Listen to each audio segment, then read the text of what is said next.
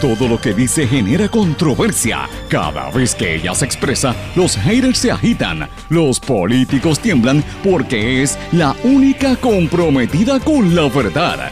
Periodista, bloguera, relacionista licenciada, analista de la noticia, escritora y le dicen la provocadora en las redes sociales. Y ahora comienza en blanco y negro con Sandra Rodríguez Coto.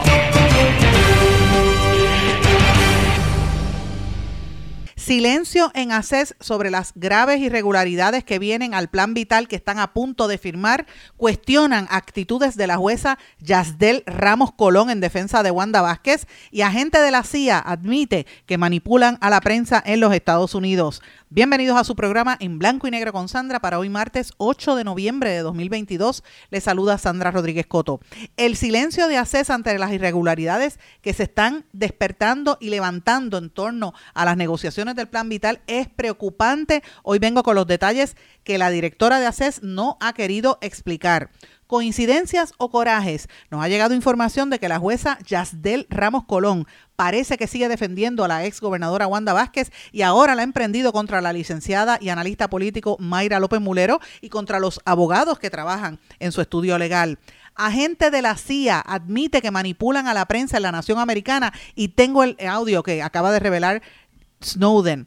¿Por qué una investigación en España sobre el espionaje de Julian Assange choca contra los Estados Unidos. Vengo con ese detalle también. Acá en Puerto Rico siguen los derrumbes de carreteras, nuevo derrumbe de rocas en autopista de Calley. Esto ocurrió mientras las autoridades atienden el deslizamiento causado por las intensas lluvias, lo que pasó allí en el expreso Luis A. Ferré. Cae el índice de actividad económica en la isla tras el paso de Fiona. Departamento de Educación y el Instituto de Cultura firman acuerdo para abrir puertas de los museos a la enseñanza pública. Trump parece que se volverá a postular y los anuncios activan a los electores republicanos que se dice arrasarán en las elecciones de medio término. Lluvias incesantes dejan sobre ocho muertes y una estela de destrucción en Santo Domingo, pero el gobierno dominicano informa que casi medio millón de turistas visitaron hasta el mes de octubre al vecino país. Vamos a hablar de estas y otras noticias en nuestro programa en blanco y negro con Sandra. Este es un programa independiente, sindicalizado, que se transmite a través de todo Puerto Rico en una serie de emisoras que son las más fuertes en sus respectivas regiones por sus plataformas digitales, aplicaciones para dispositivos móviles y redes sociales. Estas emisoras son cadena WIAC, compuesta por WYAC 930 AM Cabo Rojo Mayagüez, WISA WISA 1390 AM en Isabela y WIAC 740 AM en la zona metropolitana. Nos sintonizan por WLRP 1460 AM Radio Raíces, La Voz del Pepino en San Sebastián y por X61 que es el 610 AM 94.3 FM Patillas Guayama y toda la zona del sureste y este del país.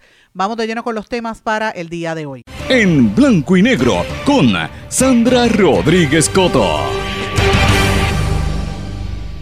Muy buenas tardes y bienvenidos a esta edición de En Blanco y Negro con Sandra. Mis amigos, espero que estén todos muy bien. Hoy es martes y como todos los martes son días de mucha actividad noticiosa y lo que falta, hoy se anticipa que va a haber muchísimos cambios a lo largo del día Gracias por su sintonía y gracias por las muestras de apoyo. Estoy recibiendo muchos mensajes de todos ustedes, así que a lo largo del día y en las próximas horas voy a estar contestándole algunos cuestionamientos y algunas preguntas que me hacen o información que me envían.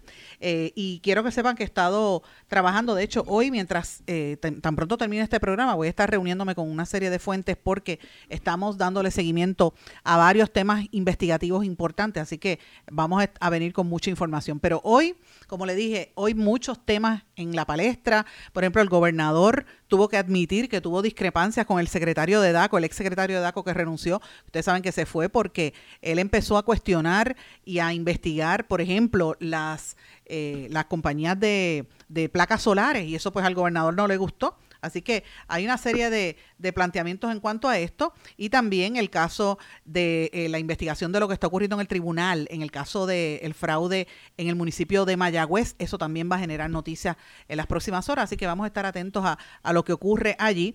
Sin lugar a dudas, los derrumbes, particularmente en la carretera eh, de, de, Salinas a, por esa área de calle, entre Calle y Salinas, por allí, que fue un derrumbe terrible. Vamos a estar hablando también de eso, en la preocupación que hay en los alcaldes, en los municipios que tienen muchos problemas por las lluvias eh, y la construcción. El país está a punto, parecería como si el país se estuviera cayendo en cantos, es increíble. Y literalmente lo está haciendo. Así que estos son los temas que todo el mundo está conversando, pero yo tengo unos temas distintos que usted no se puede perder.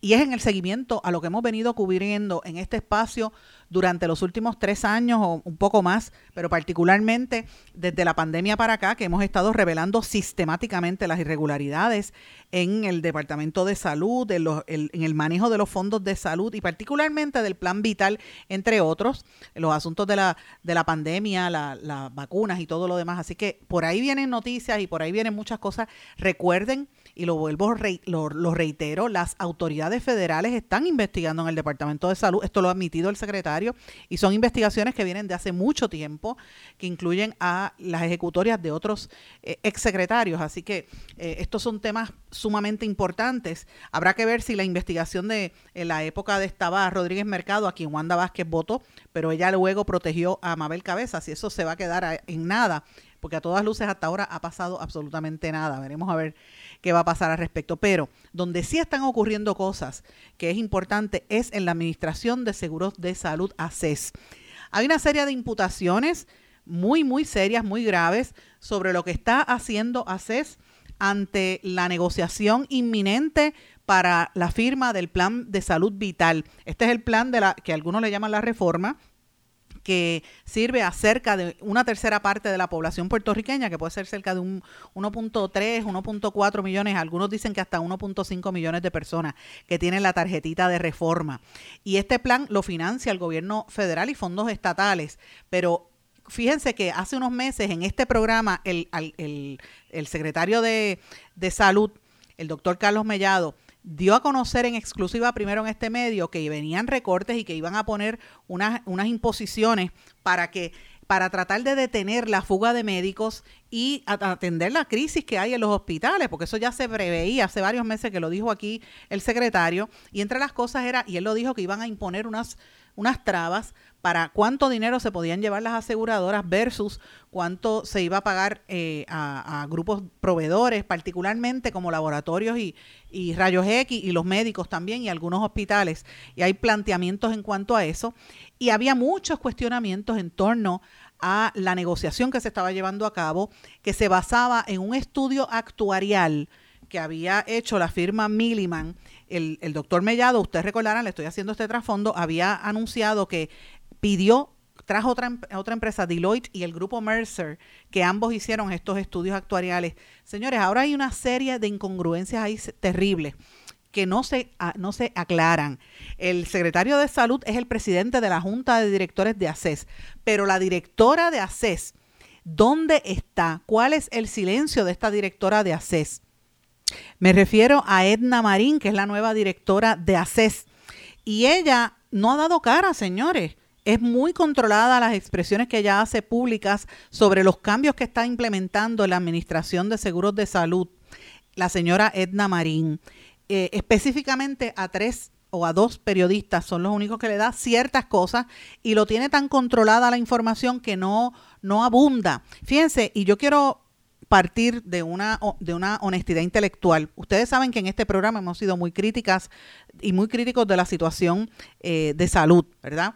y hemos fiscalizado hasta la saciedad lo que ha pasado allí desde la época de Angie Ávila, quien ha dicho públicamente y lo ha puesto hasta en las redes sociales que quiere darnos una entrevista tan pronto lo autorice el caso que tiene en, a nivel federal.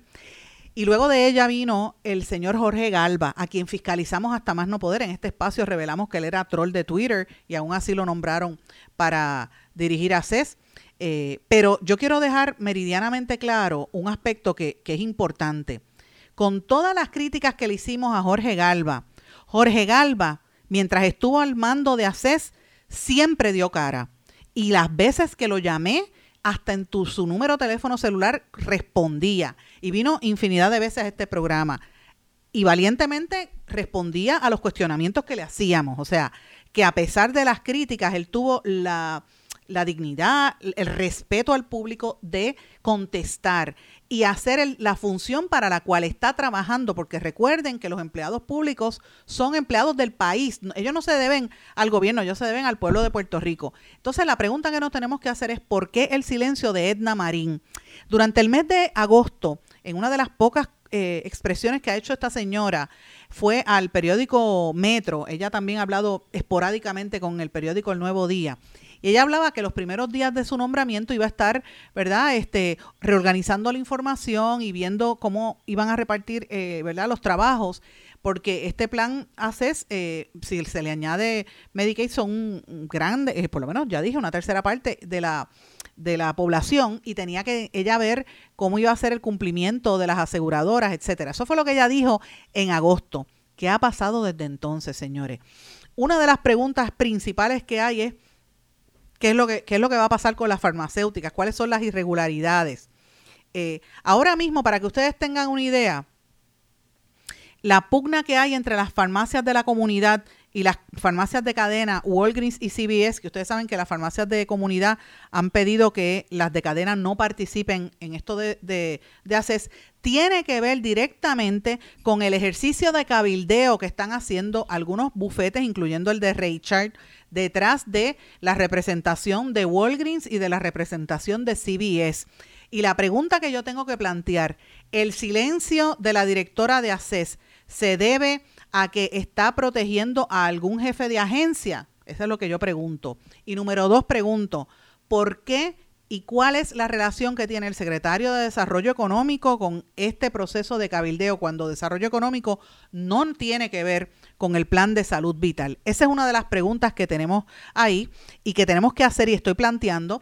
Las farmacias de la comunidad han sido vocales diciendo que se oponen a que estas farmacias de cadena provean el servicio y si son ellas las únicas que dan, eso sería un impacto grave para los pacientes de reforma que no por lo general no pueden ir a la farmacia y cuando van a la farmacia eh, de cadena a veces no le tienen los medicamentos o no los quieren proveer a diferencia de las de farmacias de la comunidad donde sí por lo general le buscan la vuelta. Así es que ahí hay un hay un tema muy serio de controversia del cual la directora de ACES no quiere hablar. El otro tema que está pendiente tiene que ver con los pacientes de HIV señores esto es bien serio también y tiene que ver con los fondos federales Ryan White, que ahora se los quieren quitar a los pacientes de HIV para que sea la reforma quien cubra estos gastos. Y esto viene por presiones de ciertas casas farmacéuticas que actualmente están produciendo los medicamentos del SIDA y que quieren acaparar esos fondos de Ryan White, que señores, repito, son fondos federales que ahora mismo eso no lo paga directamente el gobierno de Puerto Rico ni ACES que lo dispensa directamente el gobierno federal y que las farmacias en Puerto Rico participan de ese programa, eh, que son más de 90, que le pagan un dispensing fee por dar las medicinas con la excusa de que, y lo que están pidiendo ahora es que, es que esto pues podría hacerlo más accesible. Mire, señores, esto es serio. Si le quitan los fondos Ryan White y los, los pasan para que los administre como parte de la reforma, va a ser un, un duro golpe a las finanzas de la reforma. Y esto es por presiones de las casas farmacéuticas, que ahora van a ser eh, las que decidan qué productos van a quedarse, cuáles no. Y esto es serio, estamos hablando de cerca de 800 millones de dólares, porque lo que han dicho eh, recientemente los pacientes de SIDA, que dice que son eh, alrededor de 3 mil dólares que ellos al mes, 3.500 dólares por lo general recibe en tratamiento los, los pacientes de HIV y son digamos, este, la cantidad de pacientes que hay. Imagínese eso, 20 mil pacientes de HIV, que es lo que se estima que hay, por 3.500 al mes durante 12 meses, eso casi representa 800 millones de dólares. Y la pregunta es, ¿dónde, de dónde va a salir ese dinero si se lo van a quitar ahora mismo de los fondos federales para que lo administre la reforma? ¿Qué ha dicho la directora de ACES al respecto, señores? Edna Marín, absolutamente nada. Entonces, eh, ahora mismo los laboratorios y los rayos X, los centros de rayos radiológicos e incluso algunos hospitales están pidiendo que se aclare el estudio actuarial que tiene ante su consideración ACES. La Comisión de Salud del Senado, que también estaba investigando esto, es un misterio y no, no quiere hablar del tema. El Comité de Salud de la Cámara de Comercio ha levantado bandera sobre la preocupación de que no les están dando la información y que no se ha puesto a la disposición del público como se había prometido. Y ahora los actuarios de Mercer están echando hacia atrás y la pregunta es ¿por qué? ¿Qué está pasando con ese informe actuarial que no quieren dar los datos a conocer? Están empujando el, presidente, el Senado, el presidente de la Comisión de, Salud en el Senado, en vez de estar hablando de esta negociación, está empujando un proyecto de una carta de derecho a los pacientes de los diabéticos, que tampoco considera de dónde van a sacar el dinero de ACES, y de eso tampoco ha hablado Edna Marín. Entonces, la pregunta que uno tiene que hacerse es la siguiente. Si ella no está hablando, ¿por qué se calla? ¿Cuál es el silencio y por qué quiere controlar las expresiones que está diciendo y no se, no se ¿verdad? No se expone a hablar. ¿Por qué no quiere hablar y contestar las preguntas de lo que está pasando en esa transacción? Y usted sabe por qué, porque las aseguradoras están metiendo presión, particularmente dos de las grandes aseguradoras, para mantener las estructuras de precio que ellos tienen, violentando las reglamentaciones federales para convertirse no solamente en proveedoras, sino también en aseguradoras, para sacar del medio a los proveedores pequeños puertorriqueños como los rayos X, que ya les he dicho varias veces, y los médicos primarios y los centros 330, todos se van a ver afectados por esto. Entonces, la pregunta es, ¿qué está escondiendo Edna Marín?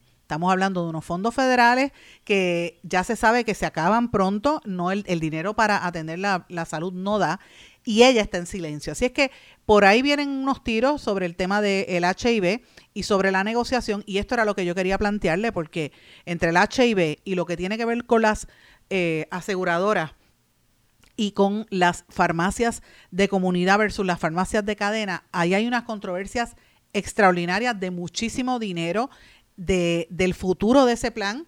Y entonces lo más preocupante de todo es que el plan, eh, ¿verdad? El, el, informe actuarial que se le había encomendado a esta firma, ahora la firma no quiere asumir responsabilidad y dice que eso lo hicieron los anteriores. Pero entonces, ¿cuál es el, cuál es el resultado?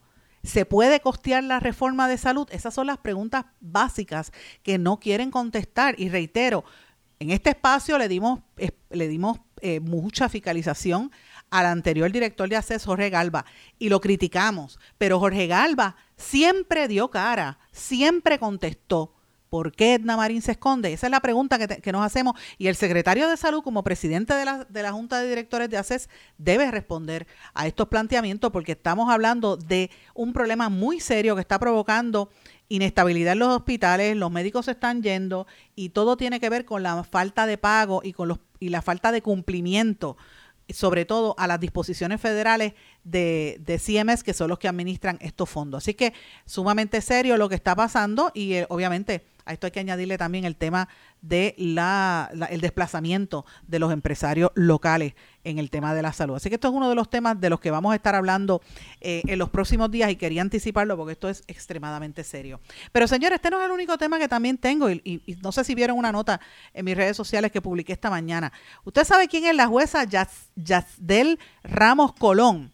Y la titulé Yasdel Ramos Colón, Wanda Vázquez Garcés y Mayra López Mulero coincidencias o coraje. Señores, nos ha llegado información de parte de alguaciles de los tribunales y estamos tratando de confirmar con Mayra López Mulero, que todo el mundo sabe que somos amigas hace años y no le he conseguido, parece que está en el tribunal o en las colegas emisoras donde ella transmite, pero nos ha llegado información de que la jueza Yasdel Ramos Colón parece que sigue defendiendo a la ex gobernadora Wanda Vázquez y por eso la ha emprendido contra la licenciada Mayra López Mulero y contra los abogados que trabajan en su estudio legal. Cada vez que López Mulero o alguno de sus abogados, de, abogados de su bufete, tienen que ir a la sala de esta jueza, la jueza exhibe un comportamiento grosero que ni siquiera lo disimula y es la comidilla entre todos los alguaciles de esa sala.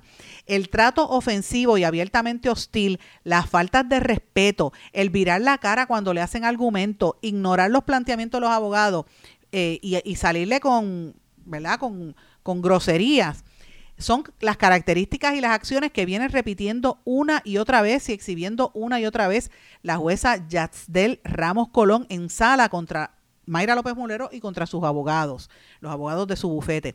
Ese comportamiento ha venido aumentando en la medida en que siguen saliendo noticias, imputaciones o críticas contra la ex gobernadora Wanda Vázquez. Ustedes saben que ayer ella rechazó en horas de la tarde, después que nosotros salimos del aire, rechazó las imputaciones de la fiscal diciendo que ella nunca ha paralizado una investigación, lo cual es absolutamente falso y lo que está diciendo la exgobernadora y la evidencia está y la hemos probado en un sinnúmero de artículos publicados desde, el año 2017. Y uno de esos artículos lo voy a, a, discutir a continuación y tiene que ver con esa jueza Yasdel Ramos Colón. Esto habría que preguntarse si es porque ella es amiga de, de Wanda Vázquez o de su esposo, el juez Jorge Díaz Reverón, y si se puede traspasar el coraje y el resentimiento de uno a otro, es la cosa que yo me pregunto siempre, ¿verdad? Hay que recordar, para empezar, que Mayra López Mulero y Wanda Vázquez siempre han tenido tensiones desde que ambas eran fiscales, estaban en el Departamento de Justicia y hoy, la hoy comentarista político ha estado fiscalizando consistentemente a Wanda Vázquez desde siempre. Y yo creo que, la gente sepa que ellas tienen un trasfondo porque se conocen desde la Escuela Superior. Eh, Mayra López Mulero y Wanda Vázquez estudiaron en la Escuela Superior Margarita Janera en Guaynabo.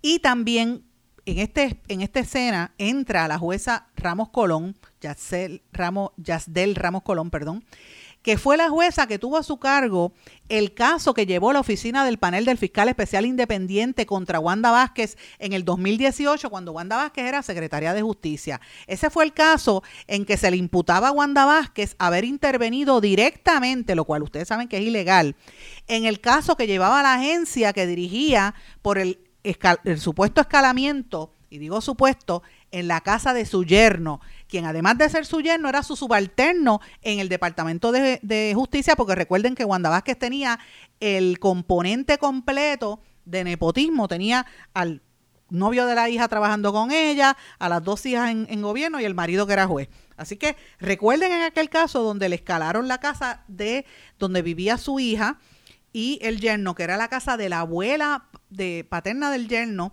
y quien escaló era un primo o pariente del yerno, entre otros, ¿verdad?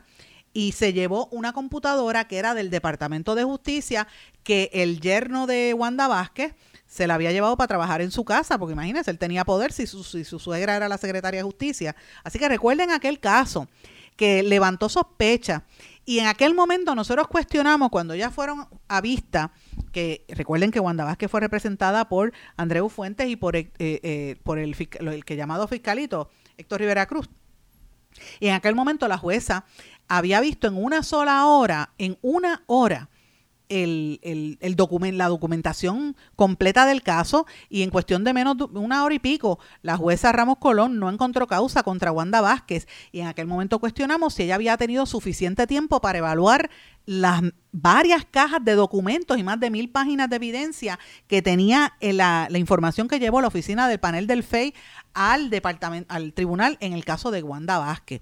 Y señores, nosotros solicitamos en el año, eh, después de eso, en el año 2019, cuando se vio el caso, nosotros solicitamos a la oficina del panel del FEI acceso a esos documentos y se nos concedió el acceso a los documentos. Me consta que aparte de esta servidora, otros periodistas, creo que fue alguien de Telemundo y el Oscar, y Oscar Serrano de Noticel, eh, nosotros tres me parece que fuimos los que solicitamos y tuvimos acceso a esos documentos. Yo sé que yo fui sola, yo estuve horas tratando de ver todos los expedientes, pero eran tantas cajas y cajas y cajas que no había forma de que yo leyera eso en el tiempo que yo iba a estar allí. Sin embargo, un año antes, en la vista del 7 de diciembre de 2018, eh, la jueza dijo, voy a decretar un receso y se fue como una hora y pico y cuando regresa dice no causa. Entonces, cuando cuestionaron, la OAT, la Administración de Tribunales, le tiró la toalla, como hacen siempre entre los jueces, se cubren las espaldas ellos mismos y dijo que sí, que ya había visto esa, esas, esos documentos porque ya los había recibido una semana antes. Ahora, yo quiero dejar esto meridianamente claro. En aquel momento, la entonces secretaria de Justicia, después gobernadora Wanda Vázquez, eh, y su yerno, que se llama Kelvin Carrasco Ramos, era su asistente administrativo, ella intervino y su yerno directamente con fiscales del distrito de San Juan y de Caguas para pedir acciones o información relacionadas al caso del robo y escalamiento en la casa donde estaba su hija. Esto nosotros lo vimos, yo lo vi en los documentos, la evidencia que pude ver de las cajas de documentos allí en el FEI, que lo solicité formalmente y el FEI me dio acceso. Mensajes de la aplicación WhatsApp. En WhatsApp, donde se veían parte de las declaraciones juradas del voluminoso expediente del FEI al que tuve acceso. Reitero, tuve acceso. ¿Cómo es posible? Yo me cuestionaba entonces que le hubieran encontrado no causa cuando era obvio que la ex secretaria intervino en ese proceso. ¿Cómo es posible que ella no haya encontrado causa? La pregunta es, ¿son amigas? Y ahora la pregunta que nos planteamos, ¿por eso el coraje que tiene con, con Mayra López Mulero? Porque eh, ¿verdad? Este, se traspasa la amistad hacia, hacia el estrado. Esas son preguntas que tenemos que plantearnos. Esta jueza fue nombrada por los populares, no necesariamente por los PNP, pero parece que tenía vínculos con la ex gobernadora. Así que esto es uno de los temas importantes de las cosas que están ocurriendo aquí. Tengo que irme a una pausa. Cuando regresemos, vengo con la información de lo que está haciendo la CIA en los Estados Unidos para que usted abra los ojos. No se retiren, el análisis y la controversia continúa en breve, en blanco y negro, con Sandra Rodríguez Coto.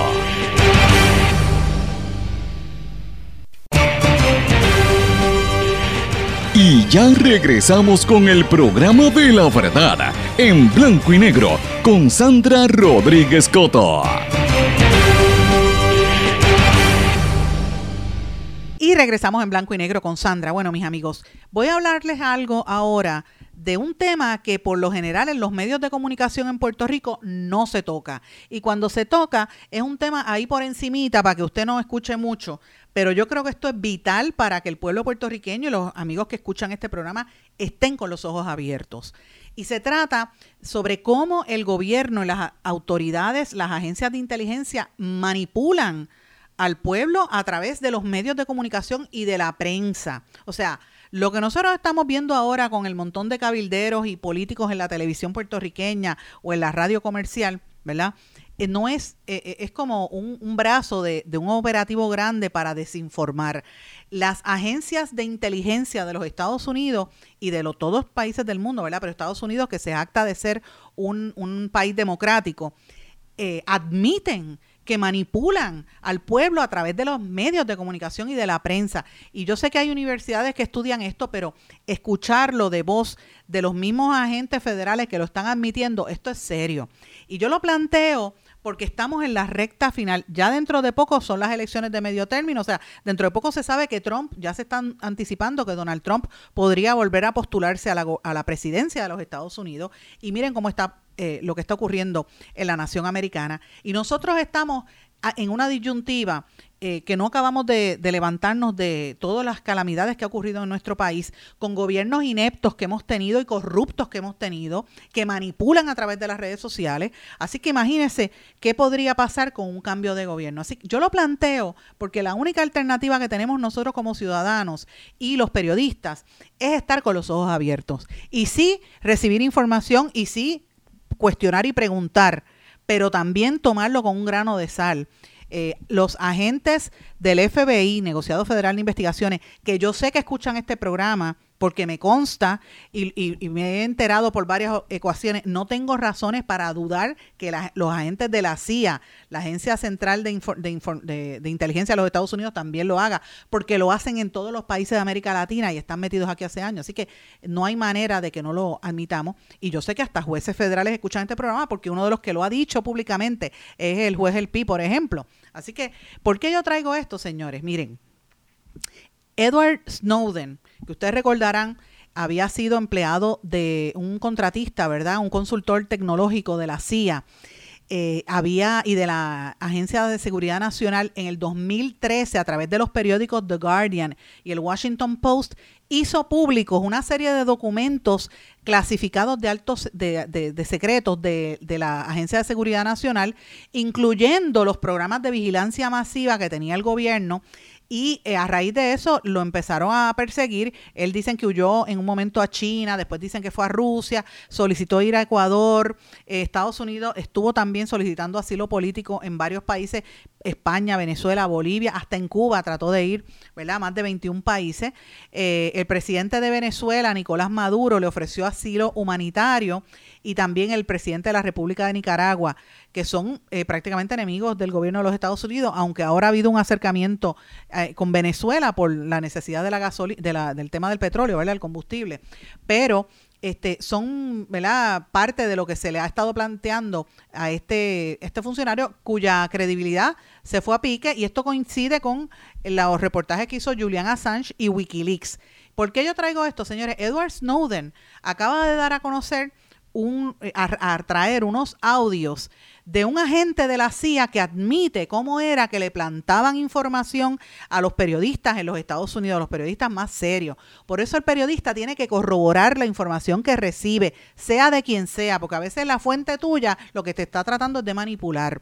Y eso por lo menos en este espacio siempre cada vez que nosotros hablamos con fuentes, créanme que yo tengo fuentes hasta en la fortaleza, bien cercanos al gobernador, Pierluisi, y en la Asamblea Legislativa también, en los municipios gente que nos habla, nosotros tenemos que tomarlo todo con un grano de sal y volver a, indagar y corroborar más de una vez con múltiples fuentes, porque hasta eso hacen para engañar. Esto fue lo que publicó Edward Snowden y esto es parte de los trabajos investigativos que realizan los colaboradores de este, de este programa, incluyendo Carlitos Vázquez. Así que yo quiero que ustedes escuchen parte de lo que dijo este agente de la CIA, Frank Snapper, que estuvo discutiendo, ¿verdad?, públicamente admitiendo en el año 1983, cómo era que ellos plantaban información errónea entre los periodistas. Esto es del año 1983 y está en inglés. Escuchen esto, mis amigos, ustedes se van a sorprender. You briefed the press, did you not, when you were there? Well, I had several jobs. One of my jobs was that of analyst. Uh, I also was an interrogator and indeed briefed the press when we, the CIA, wanted to uh, circulate disinformation on a particular issue. Disinformation is not necessarily, uh, not necessarily a lie, it may be a half truth. And uh, we would pick out a journalist. I would go do the briefing and um, hope that he would put the information in print. For instance, uh, if we wanted to get uh, across to the American public that the North Vietnamese were building up their force structure in South Vietnam, I would go to a journalist and advise him that in the past uh, six months, X number of North Vietnamese forces had come down the Ho Chi Minh Trail system through southern Laos. Now, there is no way a journalist can check that information. So either he goes with the information or he doesn't, and ordinarily or usually, the journalist would go with it because it was it looked like some kind of exclusive. And um, I would say our percentage uh, planning that kind of data was uh, 70 to 80 percent. The correspondents we targeted were uh, those who had terrific influence, the most uh, respected journalists in Saigon, like Robert Chaplin of the New Yorker magazine, Kai's Beach uh, of the Los Angeles Times from time to time, and also he worked for the Chicago Daily News. Um, Bud Merrick of U.S. News and World Report, uh, Malcolm Brown of the New York Times, uh, even Maynard Parker of Newsweek magazine.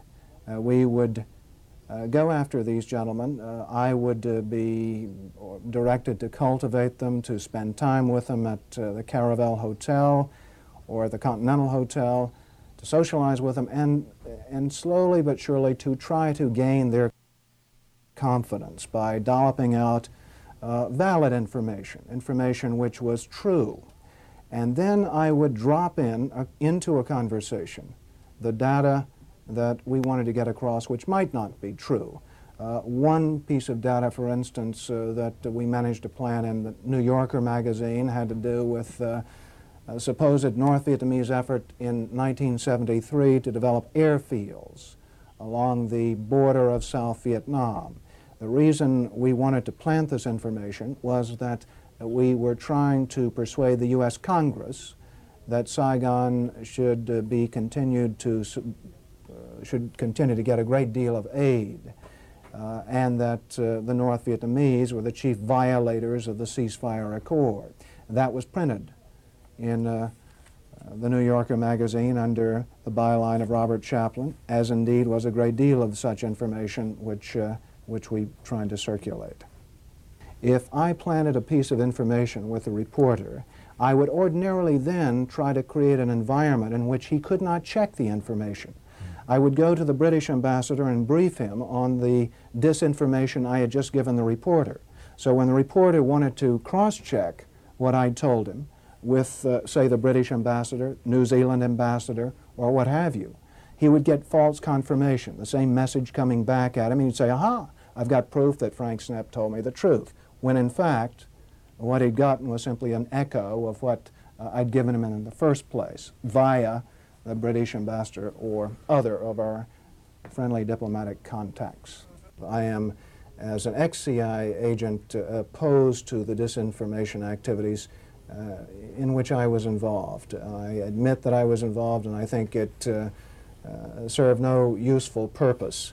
Uh, propagandizing the American uh, public or Congress is not the CIA's job. Esa fue parte de la, de la, entrevista que compartió Edward Snowden. Y yo la voy a compartir en mis redes sociales porque esto es contundente, señores. Ese que está hablando en el audio que les estoy compartiendo es un, le está entrevistando al ex agente de la CIA, Frank Snepp, que él dice que le plantaba información a reporteros del New York Times, de Newsweek, de News and World Report, de, de cuánta revista había eh, y, que, y de cuanto medio principal, y que luego para que pareciera que la noticia era real, venía y le daba la misma información a los, a los embajadores de, por ejemplo, de Inglaterra o de Nueva Zelanda, y los reporteros cuando iban a corroborar el dato con los embajadores, pues el embajador le decía, sí es cierto, porque se lo había dicho la gente de la CIA, y parecía como que estaba corroborando el dato. Y era todo falso, era montaje para empujar agendas políticas, ¿verdad? ¿Por qué yo traigo esto a colación en Puerto Rico, señores? Porque eso lo hacen los políticos puertorriqueños constantemente a nivel local. Imagínense lo que deben estar haciendo los agentes federales aquí. Así que hay que tener cuidado cuando hablamos de los agentes federales, que ciertamente, porque me gusta ser también objetiva y, y justa en mis planteamientos, la percepción pública es que el FBI y las entidades federales son las que están llevando los casos y son las que están apresando, aunque le pongan una condena de cinco meses a gente que se llevó 10 millones de pesos y no restituyan la totalidad de los fondos, porque eh, eso pasa, ¿verdad? los que se llevan millones terminan restituyendo un par de miles de pesitos usted podrá decir eso, pero por lo menos se da el aguaje de que están metiendo los presos. No es como la justicia aquí, que no, no actúa. Así que hay una percepción de que los federales están haciendo mejor trabajo que los estatales, pero yo abro los ojos porque como periodista y como público tenemos que estar muy atentos a estos sistemas de manipulación que lo traigo a colación en la recta de la De, la, de las próximas elecciones de medio término en los Estados Unidos y porque lo está trayendo el ex agente de, de, la CIA, Snowden, porque evidentemente demuestra que eso está en proliferación. Y esto lo traigo también con la controversia que hay con el caso de Julian Assange, que ustedes recordarán el de Wikileaks. Julian Assange lo están investigando, hay una investigación que se está llevando a cabo en España sobre espionaje que, eh, que, que, le hicieron a él y que esto podría demostrar la inocencia de Assange, que cada día es más evidente, y la culpabilidad del gobierno de los Estados Unidos para este para ¿verdad? La, la, falta de excusa para retenerlo detenido y tratar de llevárselo a Estados Unidos a matarlo porque eso es lo que va a pasar. Lo quieren matar porque él él dio a conocer informaciones que las tenían ocultas sobre el manejo de, de armas de destrucción masiva sobre el maltrato en las cárceles en, en las incursiones de Estados Unidos fuera. Información que todos los medios del planeta publicaron y después los mismos medios le dieron la espalda medios a los cuales estos agentes de la CIA les plantan información y no solamente eso, sino que les graban los teléfonos y los tienen interceptados porque eso ya está admitido a través de las entidades gubernamentales desde el gobierno de Barack Obama. Así que fíjense qué ironía hay. ¿Cómo puede ser posible, por ejemplo, que una agencia norteamericana hable del, secuestro de un ciudadano en una embajada de Reino Unido y, y, eso se tome de una cuestión menor. Esa es parte de lo que investigó el gobierno de España, de que los Estados Unidos estaban tratando de secuestrar al periodista Julian Assange y llevárselo para allá. Mira, mientras estoy hablando me siguen enviando mensajes aquí porque evidentemente están pasando muchas cosas. Le dije, hoy es martes y están pasando muchas cosas, pero quería traer estos temas que yo sé que es un poco fuera del ritmo noticioso de lo que se discute en Puerto Rico, porque siempre pretendo y quiero que ustedes, mis radio, amigos radioescuchas y, y, y detractores también que escuchan este programa, tengan los ojos abiertos. O sea, todo hay que mirarlo y corroborarlo. E incluso cuando se corrobora, a veces también hay manipulación de datos. Hay que tener mucho cuidado con la información. Y para eso yo siempre digo que busque información de distintos puntos de vista, porque están pasando cosas en diferentes áreas. Esta investigación que yo les, les acabo de mencionar, que realiza, por ejemplo, el gobierno de España, el juez Santiago Pedraz, que está en una comisión que está investigando esto, en, en Puerto Rico no ha trascendido. Un periodista que está siendo objeto de posiblemente lo, lo, lo, manden a matar en Estados Unidos y que lleva tantos años escondido como es Julian Assange, a quien acusan de ser este traidor, ¿verdad? Eh, pues fíjense qué cosa más interesante. Eh, y, obviamente eh, lo están acusando de espionaje, entre otras cosas. No es un caso aislado y esto es, sin embargo, un patrón de las cosas que podrían suceder. Así es que lo traigo a colación. Este caso de España va a, traer cola, lo vamos a estar discutiendo en los próximos días, pero quería que tuviesen el audio completo de lo que se discutió del año 83, que se está repitiendo ahora en camino a las elecciones en los Estados Unidos. Voy a una pausa. Regresamos enseguida.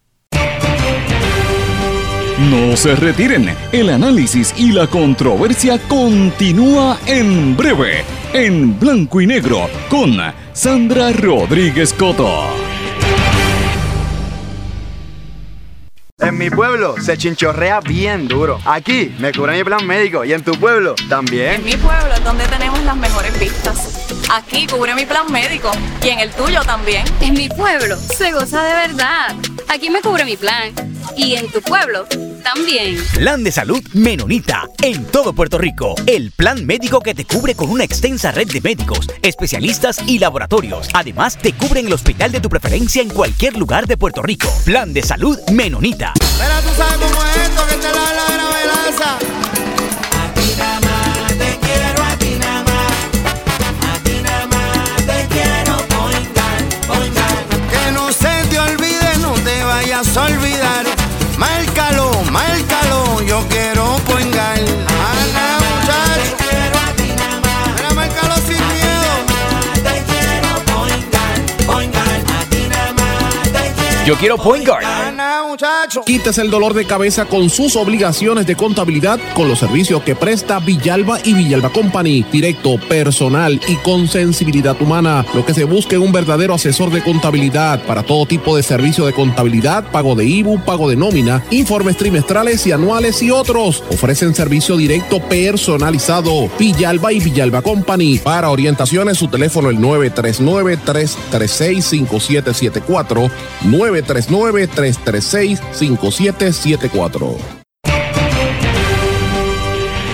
Y ya regresamos con el programa de la verdad, en blanco y negro, con Sandra Rodríguez Coto. Y regresamos en blanco y negro con Sandra. Bueno, mis amigos, voy a hablar un poquito sobre el tema de los derrumbes en las carreteras, ¿verdad? Que todo el mundo ha estado hablando de eso.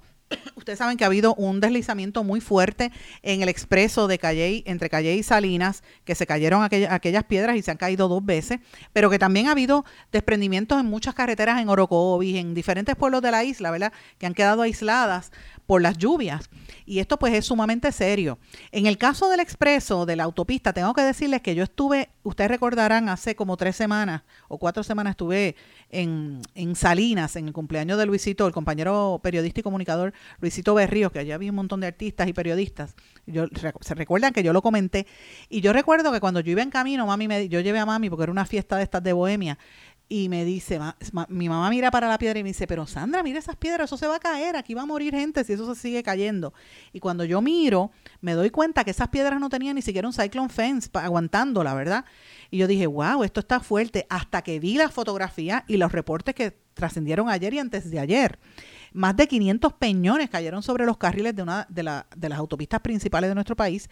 Gracias a Dios no hubo muertes ni, ni ¿verdad? heridos que lamentar pero como que no se está hablando de la magnitud de este asunto, de este asunto. Y yo quiero llamarle la atención que hace como dos meses, en uno de los puentes de esa misma autopista, uno de los cimientos fue socavado por las escorrentías y muchos decían que esto venía desde la época de los terremotos en el sur, en el suroeste, Y el gobierno y la autoridad de, de, de carreteras y transportación de obras públicas dijeron que todo estaba bien. Añádale a eso todo lo que ha estado ocurriendo de lluvias de, en lo que va de este año. Entonces uno dice, bueno, si estas piedras son tan grandes, ¿qué pasó? ¿Cómo van a, primero, cómo van a removerlas de la carretera? Y segundo, ¿qué ¿quién falló aquí? Fue cuando se hizo esa autopista que la hizo Don Luis Aferré con el dinero, ¿verdad?, de, de, de, de la Ponce Ciment, ¿verdad?, que utilizaron para hacer eso, que ese es el argumento que siempre se, se planteaba y muchas veces le pregunté a él. Entonces yo digo, ¿qué dice el gobernador? Cuando le preguntan al gobernador sobre una cosa tan seria, él dice, ay, el calentamiento global. Ajá, ok, sí es el calent- calentamiento global, pero ¿cuál es la, la solución? Hoy trasciende en el periódico, en todos los periódicos este tema, pero el periódico El Vocero trae un tema importante que dice que arreglar las carreteras de nuestro país nos va a tomar 45 años. Señores, ese, ese desprendimiento de piedras que vimos allí es un reflejo, es un símbolo de cómo está Puerto Rico bastante chavao con J. Usted sabe lo que yo quiero decir. Porque es en todo que estamos viendo un colapso. Vaya a los hospitales, están cayéndose en cantos. No hay médicos, no hay personal suficiente. Vaya a las escuelas, los nenes en pobres eh, vagones, sin servicio todavía, una cosa terrible. Vaya a las oficinas públicas para que vea. Vaya a la Universidad de Puerto Rico, eso da pena, Río Piedras. A pesar de que el alcalde ha estado tratando de remozar la zona de Río Piedras, pero aquello allí es tierra de nadie. Váyase por los municipios para que usted vea, Puerto Rico está en colapso. Y claro, aquí el interés es darle el contrato a Luma, porque son 4 mil millones de pesos que le dieron. Y la, la jefa, la secretaria de Energía dijo, mira, esto es lo que hay y yo mando ya. Y, y- puso eso, ese planteamiento, señor, y mientras tanto, el país se nos cae en cantos. Esos desprendimientos de tierra eh, y lo que dice hoy el eh, Edwin González Montalvo, que es el director ejecutivo de la Autoridad de Carreteras, que dice que, que las carreteras, como son antiguas, no ha habido, la, la planificación no se ha hecho adecuadamente, porque recuerden también que aquí ha habido mala construcción, violentando reglamentos, y ahora con el reglamento que viene del 2020 2022, que es un reglamento basado en el que declaró inconstitucional el Tribunal Supremo de Puerto Rico, reglamento de la Junta de Planificación, lo que va a haber aquí es un salpa afuera. Entonces aquí criticaban las construcciones en República Dominicana, pero si aquí son peores. ¿Dónde está la integración de la planificación en todo este proceso, señores? Esto es bien serio. Él dice que nos va a tomar 45 años echar esto adelante. ¿Usted cree que lo vamos a lograr con los gobiernos ineptos y mediocres que tenemos? Terrible. Entonces, mire, eso yo lo traigo a la policía. Hoy hay una pelea entre los policías por los cambios en la, en la cúpula, ¿verdad? En la pelea que tiene Alexis Torres con Antonio López Figueroa es este legendaria. Y ahora le acaban de quitar a la policía el negociado de, de la Oficina de Segur- Seguridad y Protección del Negociado, que entre otras cosas tiene eh, la supervisión de las escoltas. Y las investigaciones internas también se las dieron al departamento. O sea que hay una guerra interna allí. Y eso usted lo ve en la calle, porque los policías están desanimados. Yo hablo con un montón de policías en la calle que están apestados de la vida y se van a ir. Y cada día es peor. Y entonces los que están, algunos se tornan más hostiles, ¿verdad? Pero es que no hay forma. Esto, este e- es un mal gobierno que tenemos en todo el sentido de la palabra. Y no vemos, ¿verdad? Que se agilicen las cosas. Eh, pero eh, por lo menos hay algunas cosas que se ve positiva. Acaban de anunciar la firma de un acuerdo para abrir puertas de los museos a la enseñanza pública. Esto lo firmó el Departamento de Educación y el Instituto de Cultura Puertorriqueña. El, el acuerdo colaborativo se llama Proyecto Mi Museo Amigo, donde los estudiantes van a poder ir gratis a los museos del Instituto de Cultura. Eso es perfecto. Antes los nenes de las escuelas iban a las obras de, tea- de teatro. ¿Por qué no los llevan ahora? Eso es otra de las cosas. Tienen que empezar a llevarlo a obras teatrales, a bellas artes, porque eso es parte de la educación de los niños. No es solamente el deporte. Si los niños recibieran más educación en música, en cultura, en, en teatro, en arte, ir a visitar museos, y ese tipo de cosas, yo les aseguro que el ciudadano que va a crecer ahí es distinto. No es todo deporte y una... Me encanta el deporte y lo veo y lo patrocino para mi sobrino, mi, mi hija. Perfecto. Pero no es todo deporte, señores, que es lo poquito que dan. Las bellas artes la tienen en el olvido. Y me parece que esto es importante porque por lo menos se ve un- una gestión de, de ambas agencias para reconocer algo que es importante. Otra cosa que quiero reconocer también es que estamos en el mes de la adopción y yo he criticado a la inacción y la, ¿verdad? La, la incompetencia de la secretaria de la familia en atender y en atajar los casos de maltrato de niños y de viejitos. Pero tengo que decir que ellos están anunciando que en este mes de la adopción han logrado completar 123 adopciones de menores en lo que va de año y tiene 50 más en proceso. Así que esto es una buena noticia. Esto lo está anunciando la directora de la Administración de Familias y Niños, Nancy Martínez, que también esa ATFAN pertenece al Departamento de la Familia y eso es una muy buena noticia.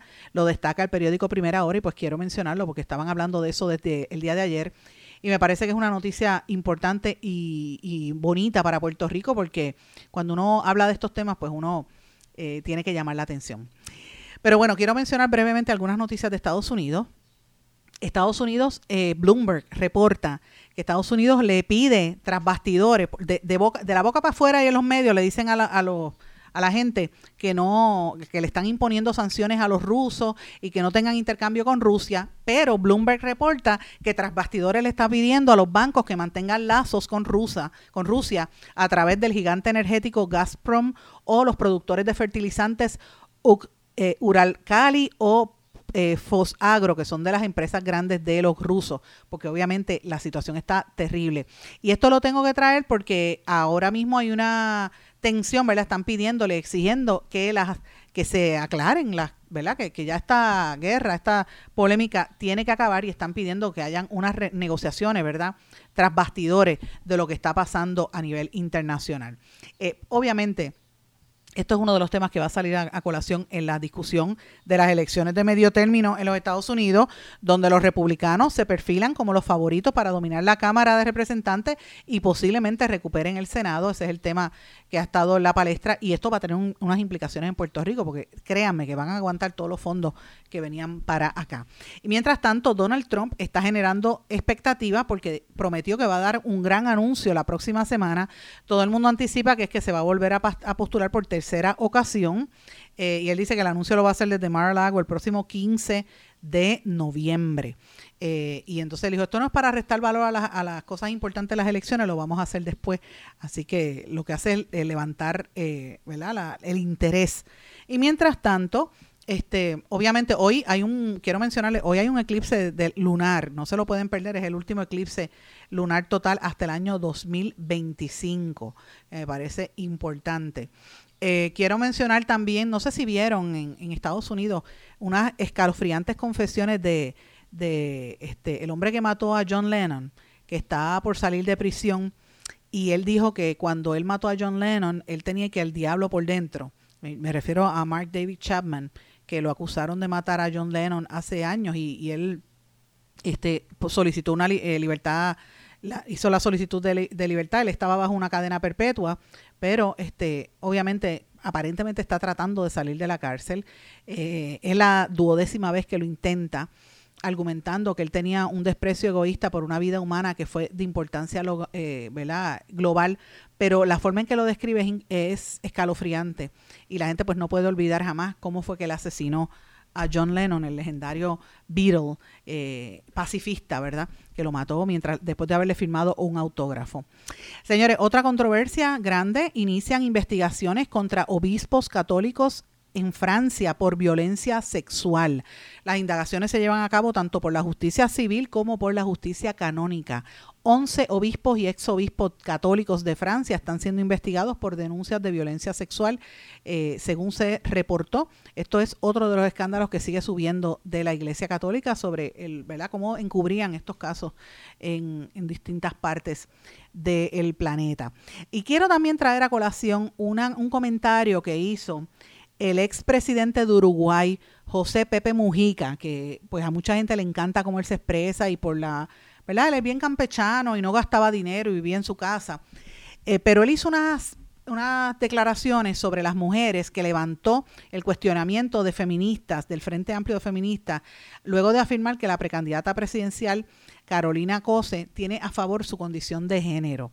El expresidente pidió perdón luego de en el día de ayer, luego de afirmar que la precandidata interina del Frente Amplio, Carolina Cosé, tiene un don a favor y que es mujer y que están de moda las mujeres. Después dijo, después dijo al periódico El Observador, si las ofendí les pido perdón.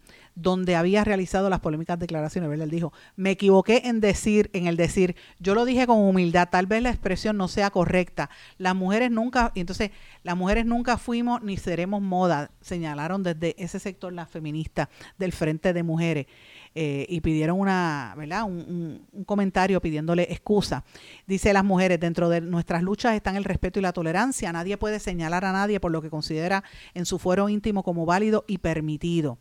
Eh, y obviamente en el año 2019 Mujica había sido cuestionado también por, se, por señalar que el feminismo es bastante inútil. En aquel momento el expresidente había dicho, creo que el machismo es un hecho y que la equiparación de derechos es inobjetable, pero la estridencia termina jorobando, por no decir la palabra que usted sabe lo que quiero decir, chavando, a la propia causa de la mujer porque crea una antípoda quejosa, excita a los reaccionarios de la propia sociedad que está ahí. Y, y eso que dice él, yo soy mujer y soy feminista y lo puedo entender. ¿verdad? Este, pero puedo también comprender que las mujeres dicen que son reaccionarias ante años de pasividad. Eh, a mí me parece que uno, hablando la gente se entiende, ¿verdad?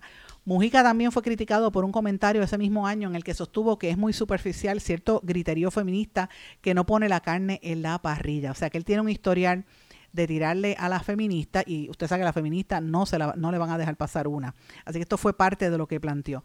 Señores, he querido darle algunos temas distintos en el día de hoy. Tengo que terminar el, programa por el día de hoy porque el tiempo se nos acaba, pero yo les agradezco su sintonía y a todos los que nos han estado escribiendo, sepan que he estado viendo sus mensajes y que los próximos días vamos a seguir sacando informaciones de los datos que ustedes nos han eh, o nos han señalado o que nos están enviando y los hemos corroborado. Que pasen todos, muy buenas tardes. ¿Se quedó con ganas de más? Busque a Sandra Rodríguez Coto en las redes sociales o acceda a en blanco y negro.blogspot.com porque a la hora de decir la verdad solo hay una persona en la cual se puede confiar. Sandra Rodríguez Coto en blanco y negro.